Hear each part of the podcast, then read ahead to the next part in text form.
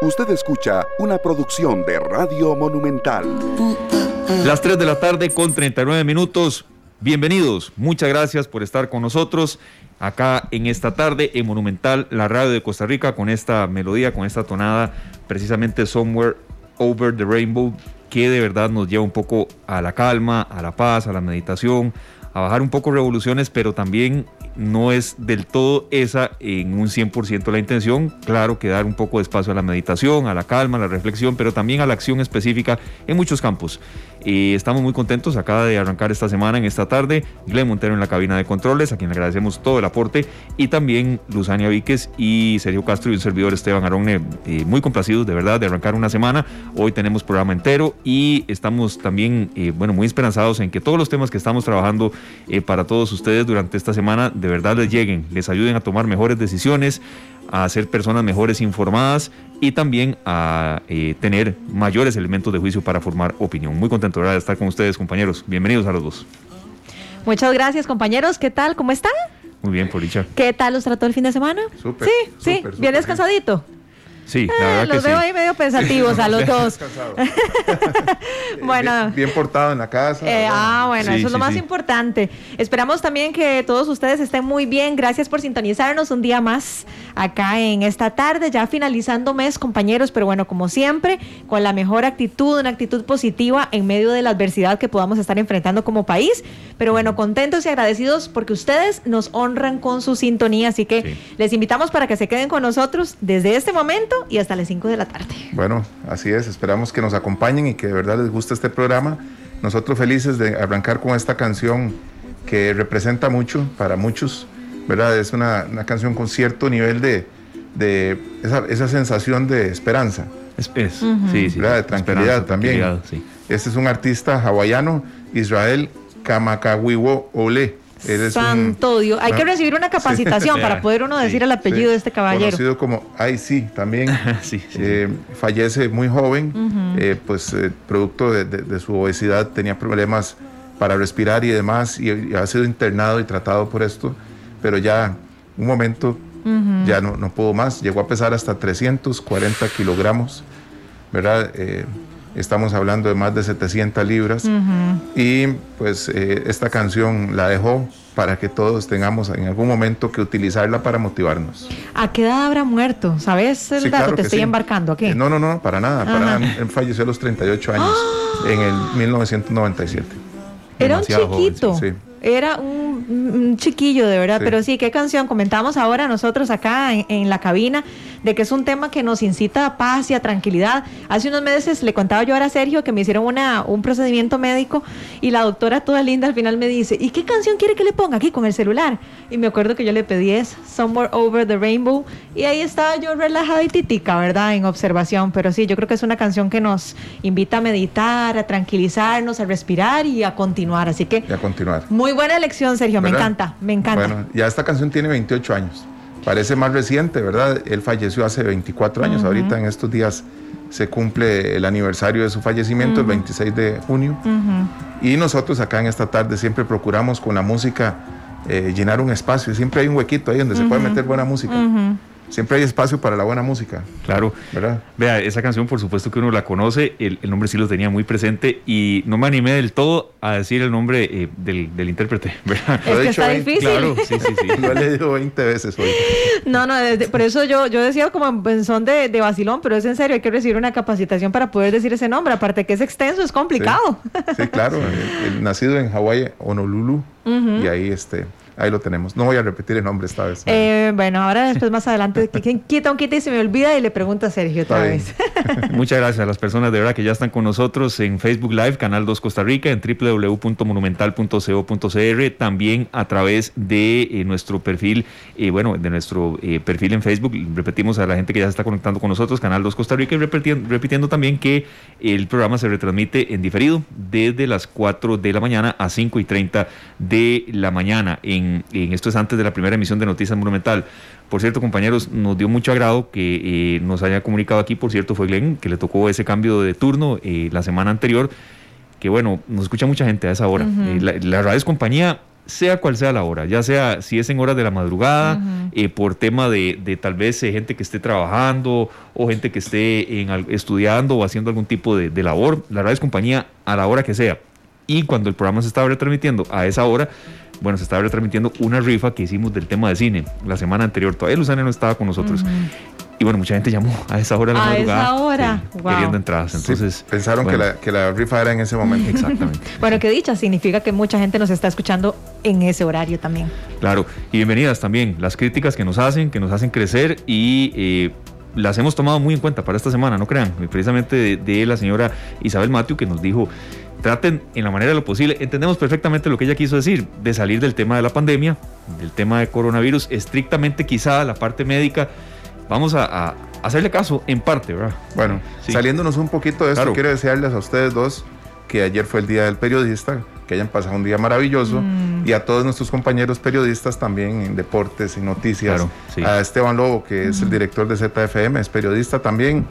A todos ellos y a todos los que nos escuchan, que hayan pasado un día muy especial. Muchas gracias a todos los, los periodistas, de verdad, que se, siempre están trabajando arduamente y si tienen que confrontar, confrontan con el fin y el objetivo claro de llevarles información veraz y oportuna a todas las personas. Así que feliz día a todos los periodistas que nos están escuchando. muchísimas gracias, Sergio. De verdad, eso fue eh, en conmemoración, bueno, a las víctimas del atentado de la Penca, un 30 de mayo, y muchas gracias. Creo que es una gran responsabilidad la que tenemos eh, como comunicadores, como periodistas, al frente de un micrófono, y, creo que, podemos honrar un día así, siempre documentándonos, preguntando con, mucho, con mucha objetividad. Eh, trayendo calidad a los programas que hacemos. En ocasiones tal vez eh, no sea el mejor programa con respecto a un día anterior, o, pero hacer de verdad el esfuerzo. Creo que esa es la mejor manera de honrar al, periodismo. Bueno, lo más importante es que a alguien le llegue algún mensaje que le pueda ayudar a tomar mejores decisiones. Ya eso es ganancia. Sí, ya eso es ganancia. Pero de verdad, de que es una profesión apasionante, que de verdad uno tiene el poder de, de cambiar algo siempre es así. Y, yo no quiero extenderme mucho en eso, porque también ha habido críticas que, hay mucho autobombo de los periodistas y está bien, la gente que, siente, que piensa así tiene sus argumentos muy sólidos. Pero si yo volviera a nacer, sería periodista, no lo duraría ni un solo segundo. Entonces, Ay, qué bonito, eso sonó muy bien. Le apasiona. Y sé que ustedes dos el tema de, radio les encanta, los apasiona y, he aprendido muchísimo. Ustedes, eh, Muchas gracias. Un poco menos, pocos días con nosotros, pero de serio sí, ha sido más de un año aquí y y bueno, muy, muy contentos de verdad de lo que hemos aprendido. Bueno, yo sigo aprendiendo todos los días y esperamos aprender muchísimo más en un día como hoy, en el que se celebra una fecha muy especial, Esteban, que necesitamos eh, pues no solamente acompañarnos por un gran profesional, sino que tendremos también un testimonio y nosotros, Luzania, también eh, cosas que contar que hemos visto a lo largo de nuestras vidas, en nuestras familias y gente cercana, que también tiene mucho que ver con el tema de fondo. Así es, y es que hoy, para los que nos vienen sintonizando, les vamos a contar que hoy, lunes 31 de mayo, es el Día Mundial sin Tabaco y vamos a compartirles un dato de la Organización Panamericana de la Salud. El tabaco causa 8 millones de muertes cada año. La evidencia publicada este año demuestra que los fumadores tienen mayor probabilidad de desarrollar la enfermedad severa con COVID-19 que los no fumadores. Y la pandemia del COVID-19 ha llevado a millones de consumidores de tabaco a manifestar que quieren dejarlo. Así que bueno, eso es un dato que nos eh, invita a reflexionar, compañeros. Sí serio, eh, siempre hemos mencionado que acá eh, en el programa el tema cuando hay un día de algo, es decir, cuando hay una efeméride, cuando se celebra algo, el programa no se basa en eso.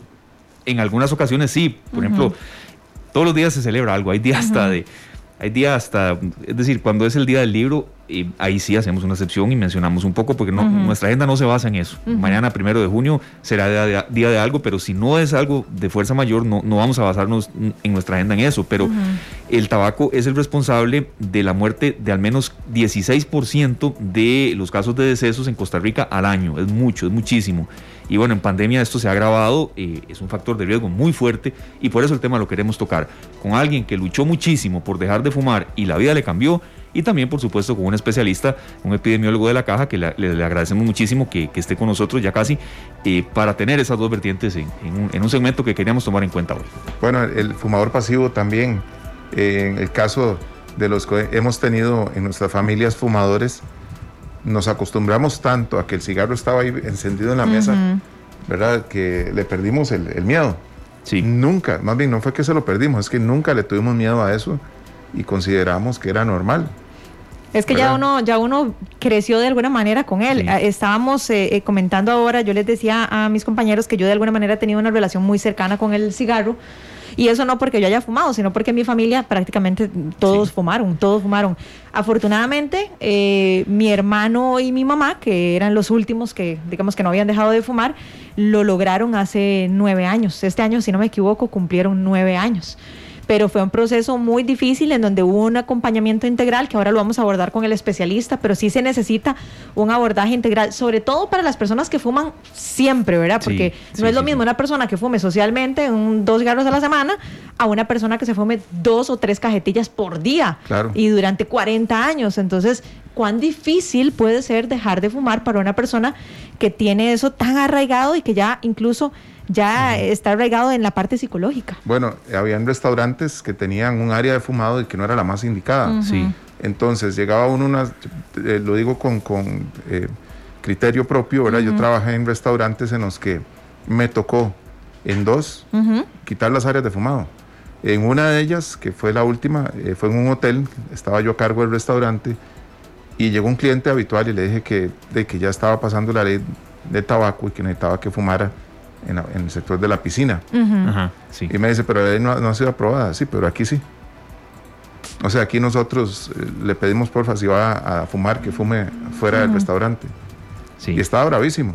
Claro. Pero esa decisión no dependía ni de él, ni de- dependía de mí. Y, y quería eh, pedirle a mis compañeros que, que fueran solidarios conmigo, que no me dejaran solo, ¿verdad? Porque podía ser que cuando yo no estuviera, ellos dijeran, no fume tranquilo, por si no está Sergio. Pero no era eso. Creo que era viendo al futuro y, y por el bien de todos los que no fuman. Claro. Sí, sí. Completamente de acuerdo. Yo Eh, creo que me parece, compañeros, que ha, ha habido avances. Sí, antes se fumaban los aviones, eh, pero todavía hay, hay mucho que trabajar en este tema y sobre todo en estilos de vida, me parece, y, por eso el tema lo, lo decidimos tocar. Y bueno, le damos eh, en primera instancia la bienvenida a nuestro primer invitado, que es un testimonio de alguien que logró eh, dejar este vicio que, que es terrible y que cuesta muchísimo. Hay mucha gente que intenta y no puede, e intenta otra vez y tampoco pero hay otros que sí, y, y a- esos hay que darles mucha voz porque no es nada fácil. Está con nosotros eh, don Luis Tamayo, es ingeniero agrónomo, tiene 45 años. Él fumó durante 20 años y en diciembre, una época muy linda para celebrar, eh, cumple nueve años eh, de no fumar. Y bueno, nos asegura que ha sido una de las decisiones mejores que ha tomado en su vida. Luis Eduardo, muchas gracias. De verdad, bienvenido eh, a Radio Monumental a esta tarde. Sabemos que es un fiel escucha de, esta tarde cuando puede, pero también de la programación de Monumental y eso a uno también lo, llena mucho. Eh, bienvenido primero y ¿qué lo motivó a usted eh, a dar ese paso? Cuando usted ya dijo, hasta hasta aquí nomás, no quiero saber nada más del cigarro, sabiendo que no es nada fácil. Bienvenido de nuevo y aquí lo escuchamos y lo escucha Costa Rica a través de esta tarde. Muchas gracias, eh, Esteban. Eh, un gusto saludarte a vos, a tus compañeros y a todos los radioescuchas. Mira, eh, la decisión realmente la tomé cuando llegaron los hijos. Cuando llegan los hijos, este, ahí es cuando uno ya lo piensa más, ¿verdad? Eh, a pesar de que uno, por lo menos yo, yo nunca, nunca fumé ni enfrente de mis papás, ni enfrente de mis hijos, ni enfrente de, de gente así a la par, en restaurantes o cosas así por ahí leí un artículo de que, de que todas esas toxinas quedan impregnadas en la ropa. Y por supuesto, vos llegas a tu casa y lo primero que haces es abrazar a tus hijos. Eh, yo dije, no es justo para ellos que por un vicio de tan tonto eh, tenga que estarlos uno contaminando también a ellos. Entonces mi decisión fue básicamente por los hijos, número uno. Y bueno, pues número dos, por la, por la salud de uno, ¿verdad?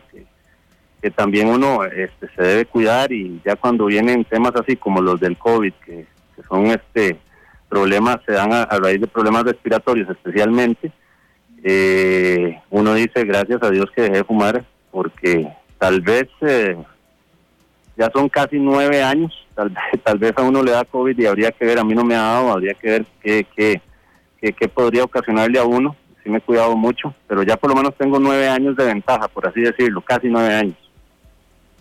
Bueno, aquí haciendo una suma y una resta, este, de don Eduardo, hago el- los números y me doy cuenta que usted empezó a fumar a los 16 años, ¿es así? Eh, prácticamente a los 15, estamos hablando más o menos del tercer año del colegio para sentirse uno muy cargado. era ahí, ¿verdad? En los recreos, que uno llegaba con los compañeros y se iba a, la pulpería o ahí cerca y vendían los cigarros sueltos.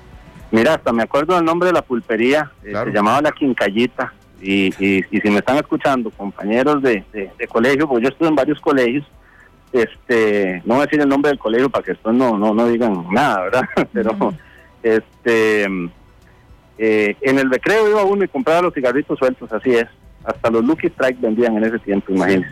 Y, era una forma de sentirse parte de algo, ¿verdad? Porque era como eh, la gallada que dicen, ¿verdad? y esos que estaban ahí fumando eran, eran, este, como, no sé, eh, yo me acuerdo porque mis compañeros fumaban y, era parte de como una, una logia, como la cofradía del fumado, algo así. Exactamente, y entonces te sentías como, no, no, no te apartaban por eso, pero, pero sí uno se sentía como aparte, porque uno los veía todos fumar y uno quería hacer lo mismo. Ya cuando cumplís los 18 años y, y querés tomarte las cervecitas, entonces las cervecitas además rico con el cigarrito, ahí empieza a aumentar el consumo todavía más. Entonces, este, una va de la mano con la otra. Eh, a pesar de que, digamos, no era yo un grandísimo tomador, porque eso sí no, eh, uno se podía bajar una caja de cigarros en, una sentadita de esas, de, de, unas cervecitas, ¿verdad? Don Luis, y cuéntenos una cosa, ¿cómo se dio en el momento en que usted toma la decisión, que nos cuenta que en, mayor medida fue por sus hijos, ¿cómo fue el proceso? ¿Lo dejó abruptamente, lo fue dejando poco a poco, recibió algún tipo de ayuda psicológica? O sea, una vez que usted toma la decisión, al día que usted realmente lo deja, ¿cómo fue ese proceso? Mira, una vez un amigo me dijo que, él había dejado de fumar, este, me dijo, mira, eso es, son huevos en la mañana, huevos al mediodía y huevos en la noche. Ahí me disculpan, ¿verdad? este, eh, eh, Adelante. toque este Adelante, tema de hablar como hablamos los ticos, sí, sí, sí, no se preocupe.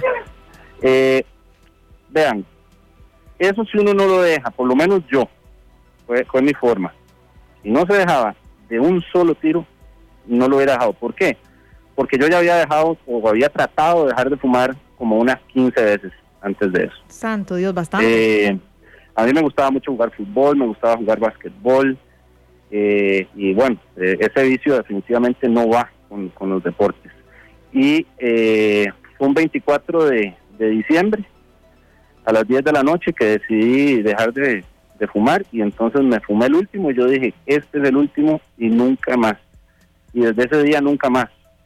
Al día siguiente, pues obviamente me dieron ganas y yo dije, bueno, ya llevo casi 24 horas de no fumar, eh, voy a perder esas 24 horas. Y así me fui, dos días, tres días, una semana, y yo dije, si vuelvo a fumar, voy a perder esta semana. Y así fue, o sea, esa fue mi terapia. Mi terapia mental era que los días que ya había dejado de fumar, los iba a perder. Entonces así llevo ya pues casi nueve años, ¿verdad? Gracias a Dios. Don Luis, si esa decisión llegó viendo a alguien fumar, o sea, usted se quedó viendo a alguien que estaba fumando, y dijo, qué raro, ¿por qué fumo yo? No, no se hizo esa pregunta mm. cuando veía a alguien fumando, usted decía, ¿cómo pude yo haber fumado 20 años? Ahora sí, ahora sí. Ahora cuando yo veo a alguien fumando, yo digo, ¿cómo es posible que alguien fume? Y cuando alguien se te sienta a la par, vos le sentís el olor y vos decís, ¿cómo es posible que alguien fume? y le ves los dientes y vos decís, ¿cómo es posible que alguien fume? ¿Verdad? Eh, hay, hay tantas razones, eh, el tema del COVID de hoy por hoy, ¿verdad? Que ya todo el mundo está cansado de hablar de ese tema, pero, pero es una razón muy válida. Eh, el tema del deporte, el tema de la salud, el tema de la familia, en fin, hay tantas cosas por las que uno no debería fumar.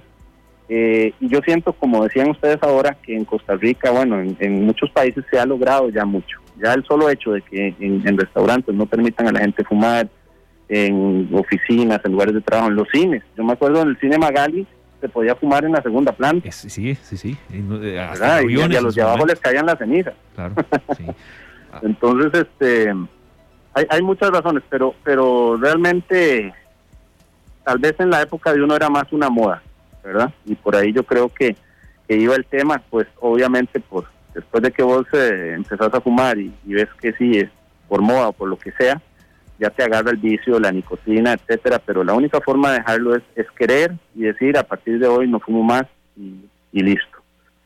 Y obviamente te cambia el carácter, te cambia mucho el carácter, eh, te vuelves un poco, este, eh, no sé, todo te molesta.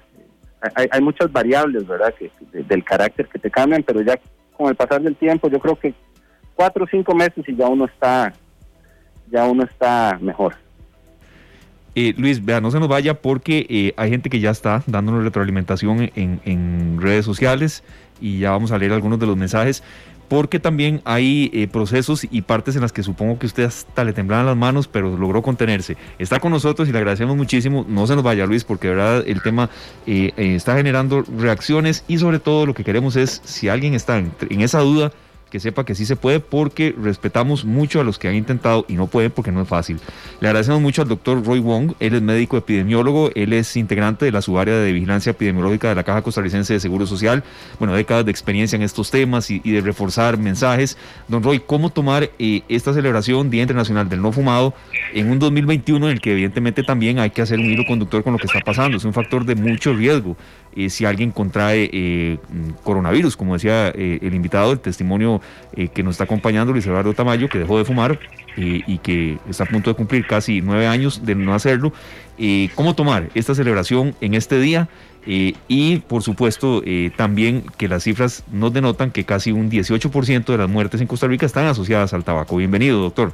Muchas gracias más bien a ustedes por la invitación y realmente este este es un, un comentario de justamente del invitado que ustedes hoy eh, tuvieron que realmente es extremadamente valioso y que justamente eh, claro yo sé que adoptarlo algunas veces las personas dicen no este eso a mí no me va a ocurrir esto esto yo yo yo yo soy diferente etcétera etcétera pero realmente hoy en día este el hay que ver el tabaquismo realmente como ese enorme eh, eh, ese, ese enorme engaño que podríamos llegar a tener y adoptar como una eh, actitud este o un hábito en nuestras vidas en donde justamente la este la factura de este de, este eh, placer que muchas personas podrían estar sintiendo lamentablemente llega muchos años después en consecuencias importantes para la vida, consecuencias que son eh, con enorme discapacidad y que lamentablemente, como ustedes bien lo han este, eh, eh,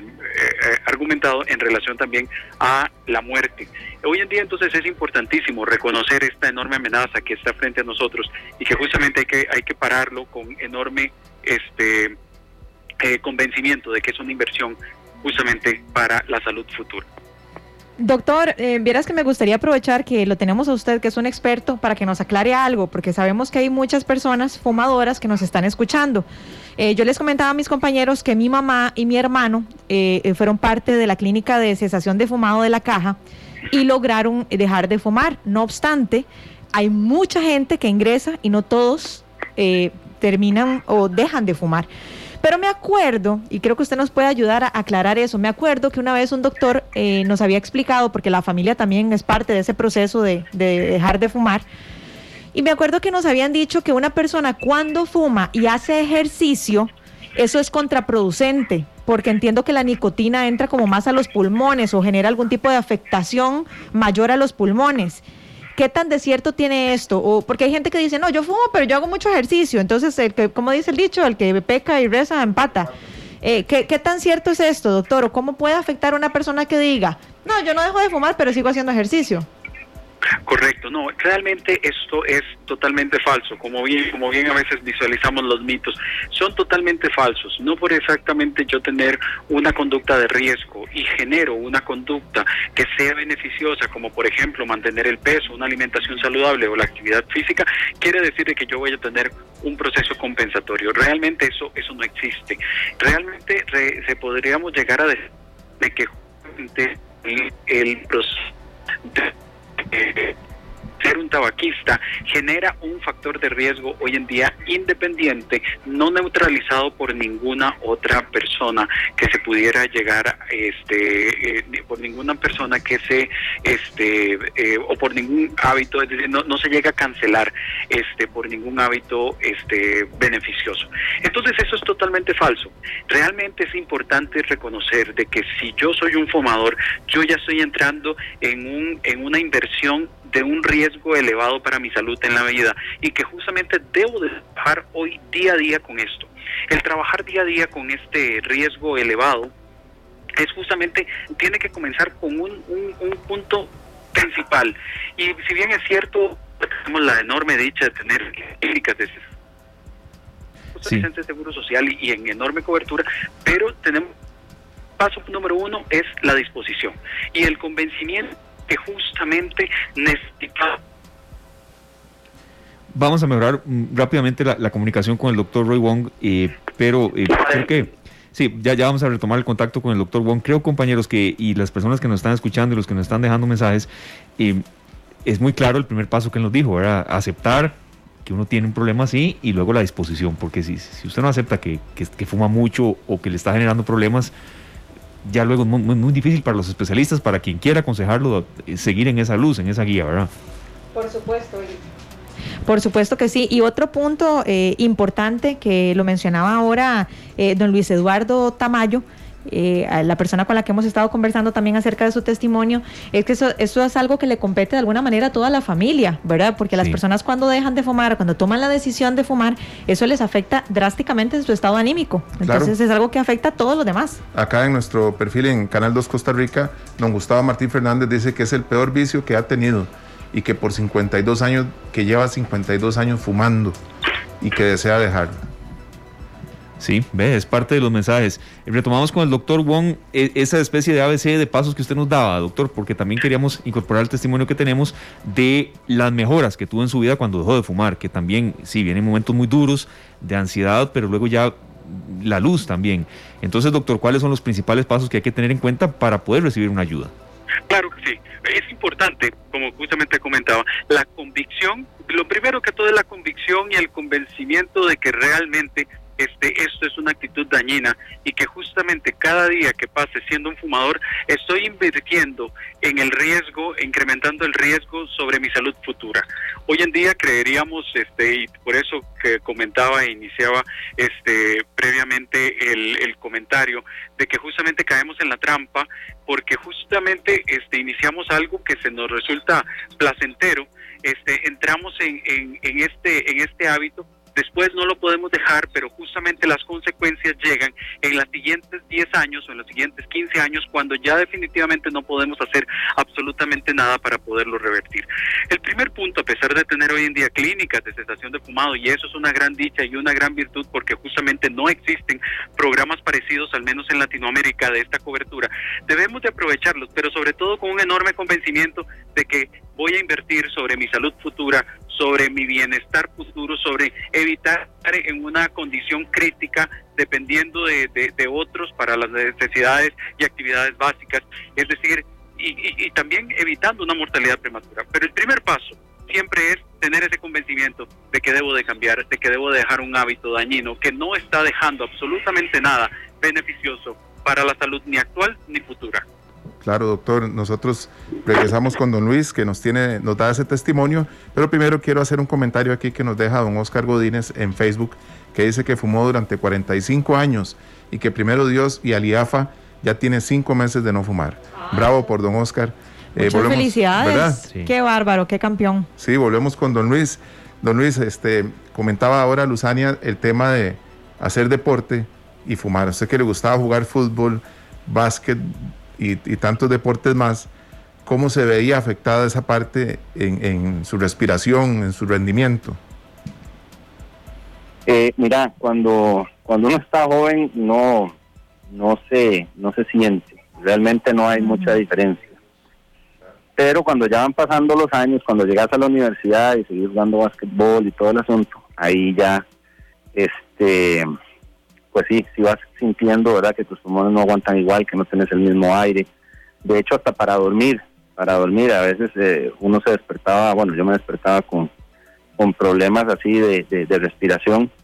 es, es, es, complicado, ¿verdad? Ya cuando uno empieza a, vivir eso, y uno cree que no le va a pasar a uno, pero pero cuando ya empezás a vivir eso, vos decís, no, tengo que dejar de fumar. Y ahí es donde yo les cuento que yo debo de haber dejado de fumar unas 15 veces, ¿verdad?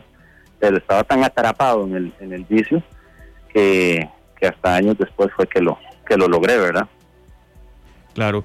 Luis, le agradecemos muchísimo, de verdad. Y eh, ya volvemos también con una reflexión del doctor Roy Wong, pero queríamos, Luis Eduardo, repetimos eh, a las personas que se incorporan también y que mm, es bueno recapitular, eh, una persona que dejó el cigarro después de 20 años de fumar y que empezó a los menor de edad, ¿verdad? a los 16, y casi 15 más bien ese mensaje a las personas que, intentan y, que no pueden, que un día sí, que un día no.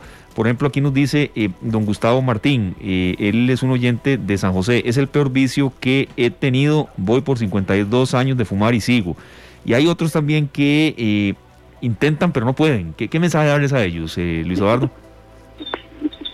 Mira, el, el, mensaje es que, mm, que la vida es muy bonita como para desperdiciarla eh, con un vicio tan tan tonto, estar eh, echando humo, realmente no no vale la pena y que eh, tal vez en el momento no se van a sentir, ¿verdad?, los estragos de, este vicio, pero conforme va pasando los años y te vas haciendo cada vez más longevo, pues ahí es a donde ya sí se va sintiendo. Y como ustedes también mencionaron ahora, muy bien, también la familia no tiene por qué sufrir eh, las tonteras que, que, hace uno, ¿verdad? Porque también esto lo puede llevar a uno a, al hospital y los que van a sufrir al final de cuentas es la gente que lo, que lo va a cuidar a uno, que lo quieren a uno, ¿verdad? Entonces, mejor ponerse a hacer deporte y gastar el tiempo en deporte en lugar de, de andar echando humo por todo lado, ¿verdad?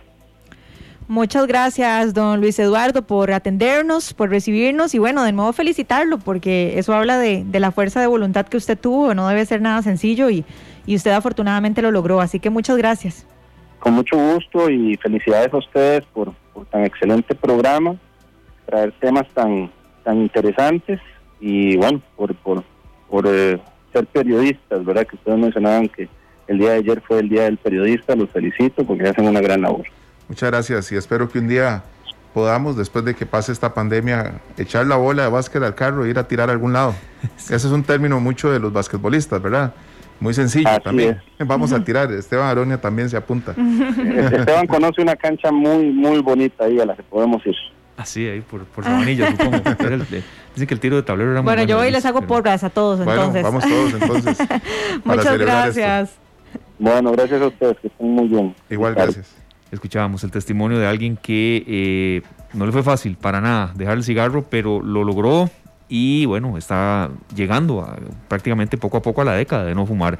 Eh, doctor, creo que tal vez era, era bueno escuchar un testimonio. A veces, si no se escucha a alguien que ha sufrido para salir adelante de un problema, no tiene tanto peso, ¿verdad? Pero por supuesto también la parte médica de ustedes es muy importante y le agradecemos que, haya escuchado el testimonio de Luis eh, y que también nos refuerce qué hacer. Nos mencionaba Luzania, sí, el caso de las clínicas de cesación de fumado. Conocemos mucha gente que ha salido adelante. Hay aquí un oyente que nos puso que en el IAFA, entonces, ¿qué opciones? Porque creo que también se puede salir, pero uno ocupa ayuda a veces cuando, cuando quiere abandonar un problema y, solo no puede.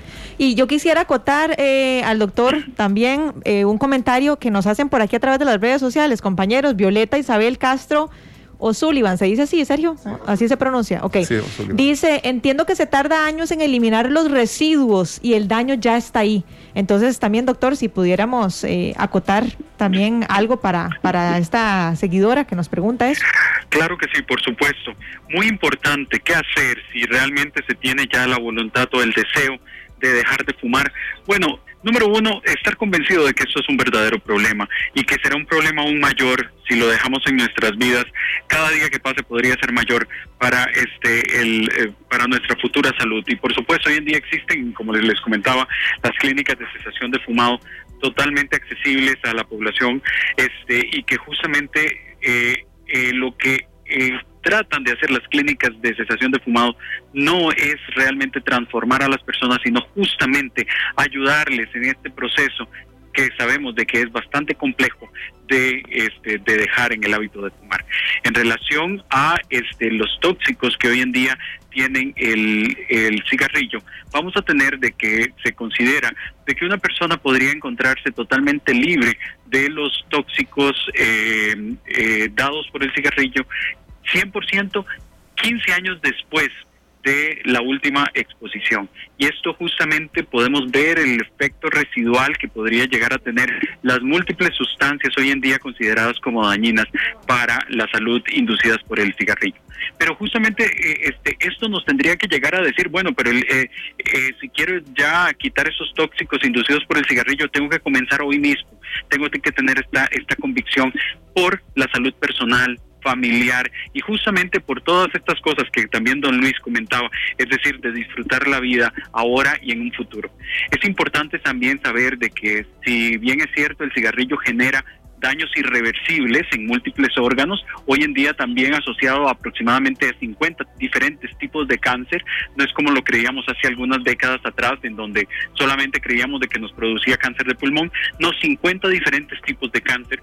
Este, entonces es importante saber de que si queremos evitar un daño irreversible en nuestra salud, comencemos hoy mismo. Realmente vale la pena, realmente es una verdadera inversión este, disfrutar ampliamente este, este, la vida que, todos tenemos la oportunidad de, vivir y conservar la salud, por supuesto, por tantos años como no sea posible, evidentemente, de la mejor manera, a una eh, vejez este, muy saludable y realmente poder disfrutar plenamente.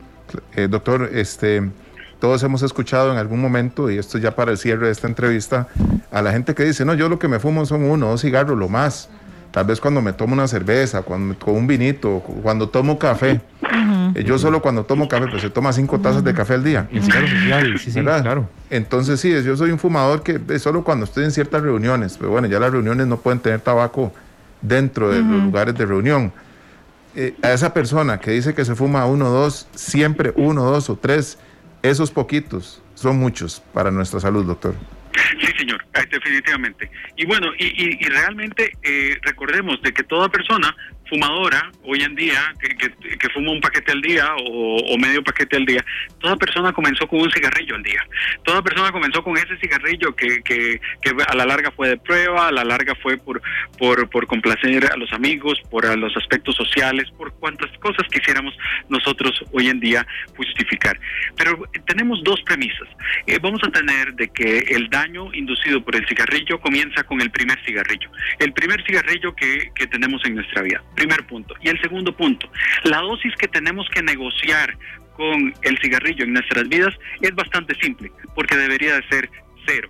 Porque sabemos de que si hay algo que va a afectar a nuestras vidas, a nuestra salud, a, nuestro, a, la, salud de nuestros familiares y de las personas más allegadas, realmente son cosas que deberíamos de quitar en nuestras vidas porque eh, eh, realmente atenta contra nuestra salud.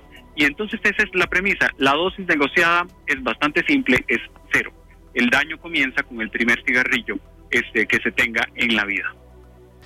Perfecto, doctor, muchísimas gracias por su ayuda y por habernos ayudado también a reforzar un testimonio tan, tan fuerte como el, de Luis, que, en ocasiones, bueno, eh, le costaba mucho, pero simplemente trató de seguir adelante. Tal vez, doctor, algún número de teléfono al que la gente pueda llamar, eh, clínicas de cesación de fumado, algún servicio que la caja dé, eh, porque mucha gente está escuchando y quiere o para ellos o para familiares o amigos que, quieren dejar ese vicio. Correcto. Hoy en día las clínicas de cesación de fumado fueron integradas dentro de las redes.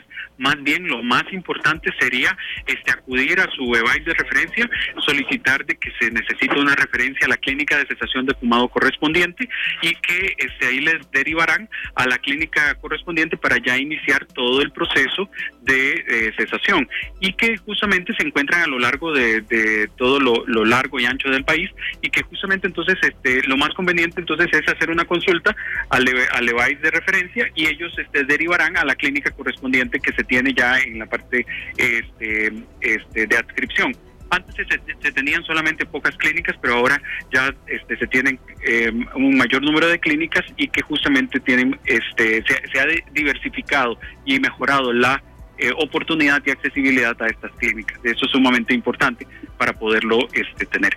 En ese sentido, eh, invitar a las personas a realmente a dejar este, este hábito, este mal hábito, felicitando a personas como, como don Luis, definitivamente, con esa voluntad y por supuesto hoy en día ese convencimiento de que justamente eh, ha invertido realmente en su salud actual y futura. Sí, muchas gracias doctor. Aquí nada más para que no desaprovechemos la oportunidad de la pregunta de nuestro amigo Carlos Fernández Brenes, que dice, doctor, que si esos residuos que duran alrededor de 15 años van desapareciendo sin ayuda de algún medicamento.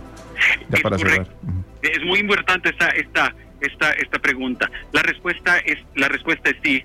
Este, se considera de que los eh, los residuos tóxicos fundamentalmente los que tienen depósitos sobre algunos eh, eh, tejidos del organismo paulatinamente el organismo va a ir deshaciéndolos va a ir eliminándolos este hasta llegar a un a un momento de que sean prácticamente indetectables y que pero este proceso de limpieza, este proceso de eliminación de tóxicos inducidos por el tabaco es un proceso lento y que justamente este debemos de darle la oportunidad al organismo para que realice esa limpieza, pero se realiza sin ningún medicamento este quelante o, que atrapa, por decirlo de alguna manera, estos tóxicos. No es necesario, solamente evitando el hábito de continuar fumando. Doctor, muchas gracias. De verdad, era un mensaje que queríamos dar, que queríamos tomar en cuenta. 31 eh, de mayo, una lucha que sabemos eh, la gente cuando la gana le da muchísimos beneficios a su salud. Muchísimas gracias, doctor. Muchas gracias a ustedes. Felicidades por el programa. gracias. doctor. Aquí lo más, lo más importante, compañeros y amigos oyentes, es que la persona realmente esté comprometida, ¿verdad? Que quiera hacerlo, porque ahora por dicha existen muchas redes de apoyo, en muchas clínicas de cesación de fumado, pero bueno, si la persona realmente no quiere o piensa que le van a dar una pastillita o un parchecito o algo mágico que va a hacer que la persona deje de eh, querer fumar, bueno, ahí es donde, donde empezamos mal. Y yo me acuerdo por lo que yo, yo viví con mi mamá y mi hermano. Me acuerdo que cuando yo los acompañaba a las charlas, me acuerdo como si fuera ayer que una señora llegaba y decía, ¿y cuándo nos ponen el parchecito? Porque es que a mí todavía me da muchas ganas de fumar. Y bueno, no, es que no le van a poner ningún parchecito. O sea, es pura fuerza de voluntad. Dicen que no hay fuerza más grande en el mundo como la fuerza de voluntad. Nosotros hace un año tuvimos a un compañero de, acá de Monumental que ya, ya se pensionó, eh, Roger Lizano Soto, que nos contaba toda su historia, su testimonio era, era muy, muy bravo porque él, no le fue nada fácil. Él, vivía, es un gran locutor, ¿verdad? Entonces eh, empezó a sentir dificultades para realizar su trabajo. Qué fuerte. Era, era muy fácil algún día encontrárselo allá afuera fumándose un cigarro. Después empezó con el vapeador, ¿verdad? Y, y empecé después verlo haciendo ejercicios con un, un, aparato que les dan para hacer ejercicios de respiración. Y me decía, mi hermano, me cuesta mucho. Aquí sí, Sí, sí, sí, Bueno, así que ánimo a todas las personas que lo están pensando, de verdad, ánimo. Ojalá que puedan pensar en algún día, ¿verdad? O, tomar la decisión y elegir un día para hacer el corte y, hacer un cambio en el, en el estilo de vida. Eso es lo más importante. Muchos éxitos. Y muchas gracias también a la gente que nos ha dado su retroalimentación en, redes sociales y algunos que han mm, preguntado específicamente por datos o también por, por eh, de qué manera eh, acceder a algún tipo de ayuda, ahí les hemos dado también la información. Gracias de verdad. Son las 4 con 22 minutos, nos vamos a la pausa, luego venimos con más música especial. y sabemos que eh, le va a gustar a mucha gente, de verdad, esa, esa que escogió serio, no vamos a adelantar mucho. Pero también viene el avance de nuestros compañeros de Noticias Monumental se enojó el ministro de Salud.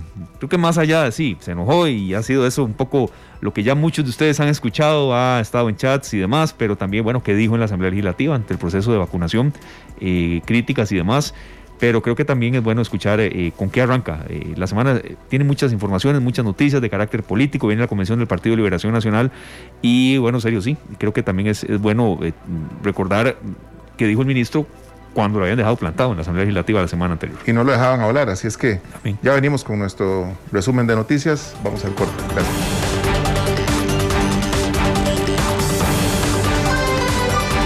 Son las 4 de la tarde con 27 minutos, hora propicia para ingresar con el avance de nuestros compañeros de Noticias Monumental. Mucho movimiento en la Asamblea Legislativa, también es una semana crucial en materia de las elecciones y las convenciones del Partido Liberación Nacional. Y nuestra compañera Febe Cruz, jefa de información de Noticias Monumental, a quien le damos la más cordial bienvenida, deseándole buena semana a ella y a todos los integrantes de Noticias Monumental. Adelante con el avance, Febe, que sabemos está muy nutrido, hoy 7 en punto de la noche. ¿Qué tal Esteban, compañeros de esta tarde y a los oyentes de la radio de Costa Rica? Feliz tarde para todos también. Así como usted lo dice, es una semana intensa en el campo político, en el campo deportivo también es semana de selección nacional, así que habrá mucha noticia para que usted se quede con, con los 93.5 FM que aquí le llevaremos pues todas las incidencias de lo que pasa en la convención del Partido Liberación Nacional, no sin antes invitarlos el próximo viernes desde las 10.30 de la mañana estaremos desde el auditorio de la Universidad Latina con el debate de la decisión entre precandidatos del Partido Liberación Nacional. Estarán cuatro de los precandidatos. Don José María Figueres eh, pues declinó la invitación.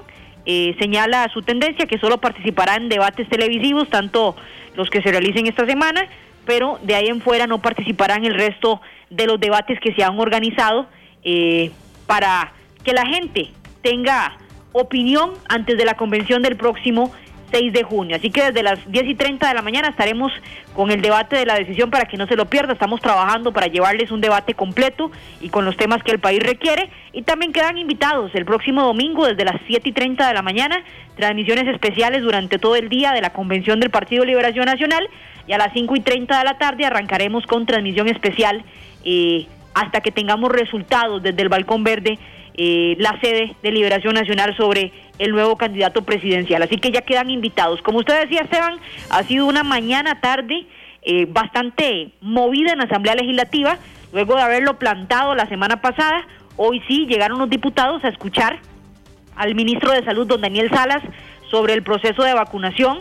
Eh, ha tratado de explicar, don Daniel Salas, por qué algunas casas farmacéuticas sí, otras no. Ha tratado de explicar por qué eh, no accedemos a tantas vacunas como desearíamos a nivel mundial. Y escuchemos porque esta mañana tuvo un enfrentamiento con el diputado del Partido de Integración Nacional, don Walter Muñoz. Don Walter ha sido uno de los diputados más críticos en el manejo de la pandemia por parte del Ministerio de Salud y esto fue lo que pasó en la Asamblea Legislativa que le ha dado pues eh, mucha mucha incidencia, ha generado mucho comentario durante prácticamente todo el día. Escuchemos.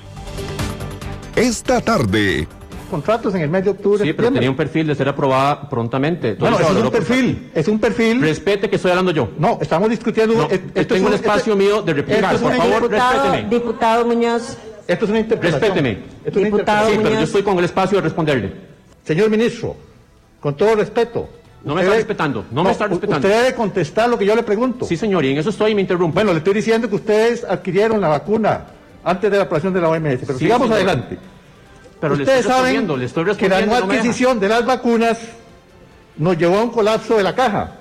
Señora Presidenta, ¿voy a poder usar los tres minutos o va a haber más interrupción por parte del señor diputado? Tiene el espacio para responder a cada pregunta hasta por tres minutos. Gracias.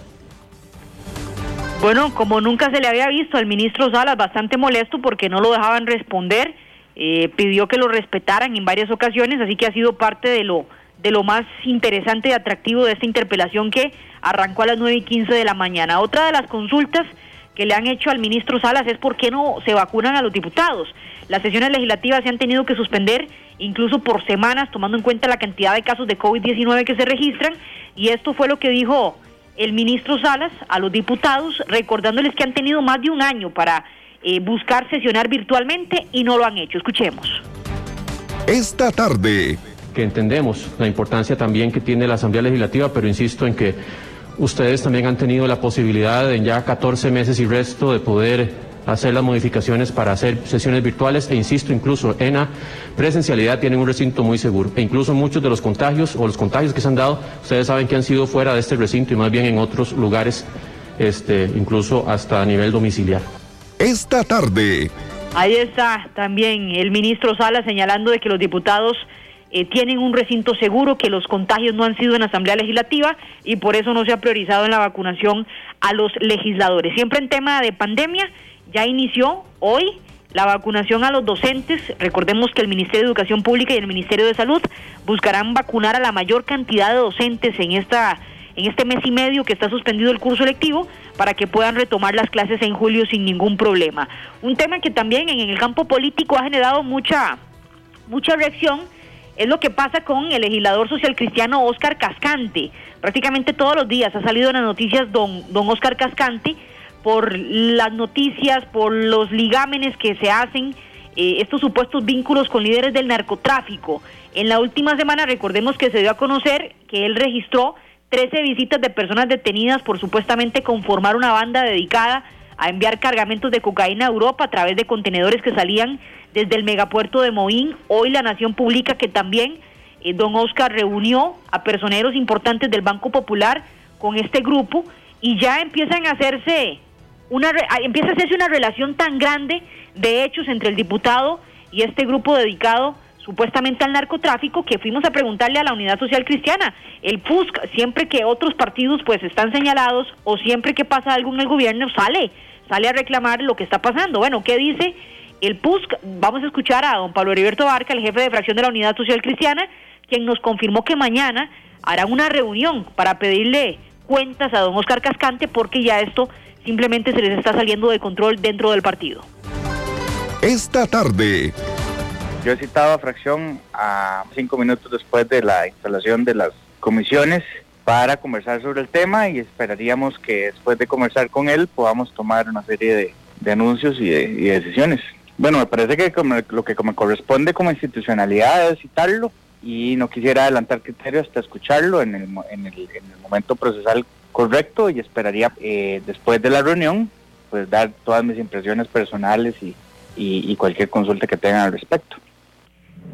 Ahí está el jefe de fracción de la Unidad Social Cristiana porque sí se extrañaba el silencio dentro del PUSC, tomando en cuenta los fuertes cuestionamientos que está recibiendo uno de sus diputados. A las 7 de la noche con esto y más, y la empresa china Check contarles envió una nota al CONAVI en la cual plantea la posibilidad de un cierre anticipado del proyecto para ampliar la ruta 32, que ha sido un verdadero dolor de cabeza terminar esa ruta.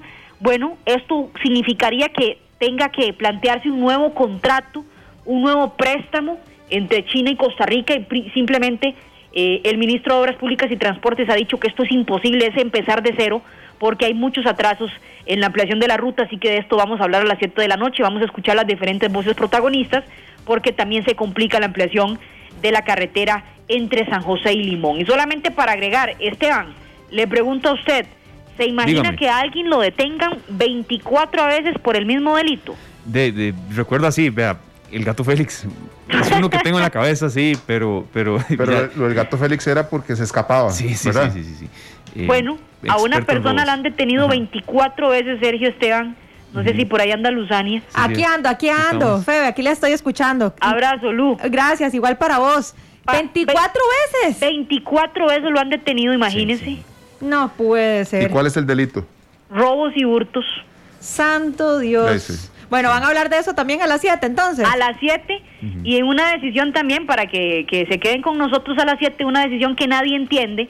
Si usted se pone a pensar así, a simple, a simple vista, rápido, ¿cuáles son los países más afectados por el COVID? Estados Unidos, la Brasil, India, y Brasil. Y a la Conmebol se le ocurrió entonces que es Sí. una buena idea Terrible, sí. organizar la Copa América en Brasil. Ay, Sí, sí, Señor Jesús. La trasladaron de, de Argentina a Brasil, así es. Sí, eh. Sí, porque Argentina dijo, no, nosotros no estamos preparados para hacer la Copa América. Y a alguien se le ocurrió que Brasil sí. Bueno, sí, sí, eh, llena de controversia ¿En esa qué va a de- de terminar esto? Santo Dios. Totalmente. Si, si uno se pone a pensar realmente, en este momento solo Estados Unidos podría organizar un torneo así, tomando en cuenta el nivel de vacunación que ya tiene su población y que ya están volviendo prácticamente a la normalidad todos los demás. y era una opción, ¿verdad? Estados Unidos, Claro. Perú y Venezuela, Sí, creo. pero no la quisieron sacar de, de Sudamérica, así que en Brasil. Así que ya empezaron también protestas en Brasil porque le dicen al gobierno de Jair Bolsonaro, es imposible que hagamos la Copa América aquí, ¿cómo se les ocurre? Pero bueno, ahí hay intereses más allá del fútbol que por supuesto cualquier país que querría albergar la Copa América en este momento. Bueno, esperemos que no traiga consecuencias a la salud de los jugadores, porque parece que así como lo plantearon, así va. Sí, sí, así va y peligrosísimo, ¿verdad? Con esto y más los esperamos, compañeros, a las 7 de la noche, viendo a ver en qué termina esta comparecencia que ha sido maratónica del ministro de Salud, recordándoles que esta semana se mantiene restricción vehicular por número de placas, pares e impares, y eh, los mini super y licoreras hoy tendrán que cerrar a partir de esta semana a las 9 de la noche. ¿Por qué? Porque la gente se estaba quedando a tomar licor en las afueras de estos recintos se estaban aglomerando ahí la gente a las, a las afueras de la licorera, ¿verdad? Pedían una cerveza, se quedaban ahí y esto se, se ha convertido pues en un problema para el Ministerio de Salud y hoy a partir de las 9 de la noche todos estos comercios tendrán que cerrar. Bueno, ahí Febe, perdón Esteban, No, no, claro. muchos, en muchos comercios se nos han dado la oportunidad de, de- de poder acceder a ellos y nosotros mismos hacemos que nos los cierren. Ya Sí. no es un tema del gobierno, ya aquí no es un tema de... Nosotros logramos que los gobiernos, di- eh, que el gobierno y las autoridades digan, no, no, de nada vale dar estos permisos y estas autorizaciones y al final no se les da la mano y agarran el codo y la cabeza y Sí, todo lo que les quepa. Es que ese es el problema, ¿verdad? Dice uno, bueno, me cerraron el bar, vámonos a la licorera y ahí nos tomamos unas cervezas afuera, ¿de? Y estamos haciendo lo mismo. Exactamente. Sí, sí, sí. Mm, eh, Está contraveniendo todo lo que se ha dicho y lo que se ha, por lo que se ha esforzado distintas autoridades en muchos meses. Fede, muchas gracias y mucha suerte con toda la cobertura política. Es una semana cargada de trabajo. Eh, es bueno que la gente se interese en esto. A veces nadie quiere votar o el tema del menos malo o que los mismos de siempre, pero son los que nos van a, a gobernar, ¿verdad? Entonces creo que también es bueno apoyar estos procesos informativos que ustedes tienen, los debates y ese domingo que, bueno, será una jornada de radio, por supuesto. Completamente, Esteban, y a la gente que, que, que a veces tal vez le da cosilla, ¿verdad? Decir, voy, ay, si voy a votar, quedo afiliado al Partido Liberación Nacional. Ajá. Vea, si usted va a otra convención, se afilia a ese otro partido y se afilia y ya queda desafiliado de todos. Vaya vote, vaya vote, preocúpese, aunque usted no sea liberacionista, aunque no sea de la unidad, aunque no sea del PAC, vaya vote. Eh, la única manera de que nos podamos involucrar en los procesos electorales es participando en los procesos electorales, porque de nada nos sirve criticar y decir, ah, no, qué candidatos más malos, pero de ahí no vamos nosotros a elegirlos, ¿verdad? Exacto, lo dejamos la responsabilidad de las demás personas. Completamente, No así que ojalá que, que tengamos una votación masiva y ordenada y recordar, importante, llevar su lapicero. Muy bien. Muchas gracias, Febe. Un abrazo para todos, compañeros, y, y que, que sigan bien. Gracias, igualmente. Igualmente, gracias. Muchas gracias a Fede Cruz, eh, jefe de información de Noticias Monumental, por este informe eh, muy cargado. En la tercera emisión, más eh, detalles de cada una de estas noticias y otras más también que Fede nos estaba ilustrando. Don Sergio, 4 de la tarde, 39 minutos. Usted nos dice con qué seguimos y sabemos que esto le moverá las fibras a muchísimos. Güey, Esteban, por supuesto. Esta es una canción, yo no sabía, por- he escuchado muchísimas versiones, pero muchísimas. Tom Jones, Elvis Presley, Paul Anka, Julio Iglesias, Danny Rivera, Gypsy Kings, eh, The Sex Pistols, un montón de versiones. Pero hay cientos.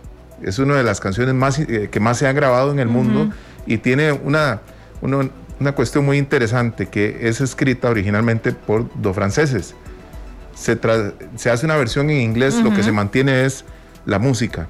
La letra la cambia completamente Polanca y siempre hubo una controversia ahí. Porque el tema en la voz de Frank Sinatra, en el álbum My Way de 1969, se convierte en un éxito tremendo Sí, sí, hasta el día de un hoy. clasicazo. Es un clasicazo. Y siempre le otorgaron 100% de los créditos a Polanca. Pero no, en realidad hay unos señores franceses que tuvieron la, la dicha, perdón, de, de escribir esta canción y lograron este éxito enorme. Nosotros logramos también venir y traer una versión especial para todos de un disco de Polanca que sale publicado en 1996 y se llama Amigos. Esta canción, en este disco, Polanca se reúne con cantantes latinoamericanos o de habla hispana, en esta ocasión con el español Julio Iglesias, y graba una versión lindísima de My Way. Julio Iglesias la canta en español y Polanca en inglés. Examinamos con detalle el acontecer diario.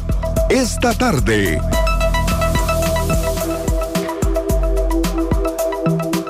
Las 4 con 51 minutos, muchas gracias eh, por estar con nosotros ya en este bloque de cierre. Gracias a las personas que todavía nos están dando alguna retroalimentación del el testimonio sobre el dejar de fumar. Hoy 31 de mayo, un día especial en este sentido y que también nosotros queremos eh, hacer una especie de hilo conductor también con lo que se celebró ayer, que ayer fue el Día Internacional de la Esclerosis Múltiple. Damos aquí siempre cabida a ese tipo de organizaciones que luchan palmo a palmo para salir adelante en cuanto a estos padecimientos, a las familias y a quienes eh, también requieren de fondos.